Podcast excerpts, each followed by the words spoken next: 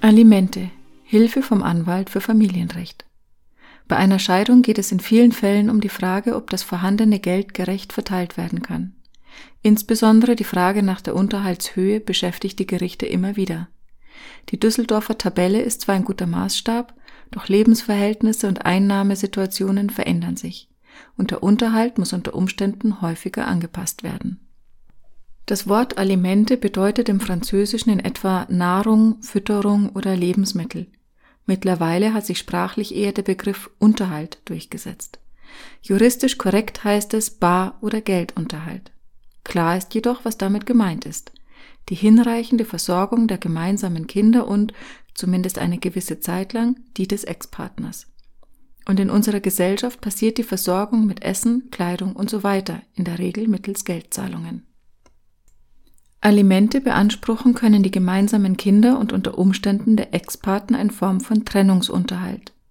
Auch nachehelicher Unterhalt kann relevant werden. Allerdings, es kommt nicht darauf an, wie viel Geld vorhanden ist, sondern ob der Ex-Partner bedürftig im Rechtssinne ist.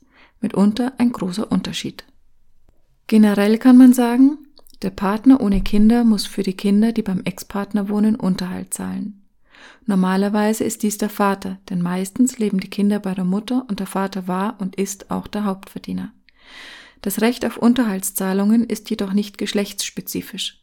Auch der Vater hat einen Anspruch auf Unterhalt für die Kinder, wenn diese bei ihm wohnen und er deshalb gar nicht oder nur wenig arbeiten kann. Kindesunterhalt. Wer zahlt wie viel bei unterschiedlichem Einkommen der Eltern? Einer der wohl schwierigsten Bereiche im Familienrecht ist die korrekte Berechnung des Unterhalts. Diese erfolgt in der Regel mit Hilfe der Düsseldorfer Tabelle. Wie angesprochen kommt es nicht darauf an, wie viel ein Partner netto verdient, sondern wie viel seines Einkommens unterhaltsrelevant ist. Der zur Zahlung verpflichtete Partner kann also diverse Abzüge geltend machen. Das kann die Rate für den gemeinsamen Hauskredit sein oder vielleicht muss er bereits für ein Kind aus einer anderen Ehe Unterhalt zahlen.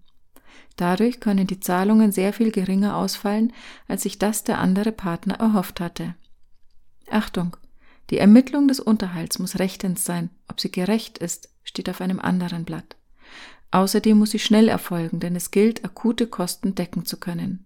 Die Alimente bzw. den Unterhalt schnell und korrekt ermitteln kann am besten ein Rechtsanwalt.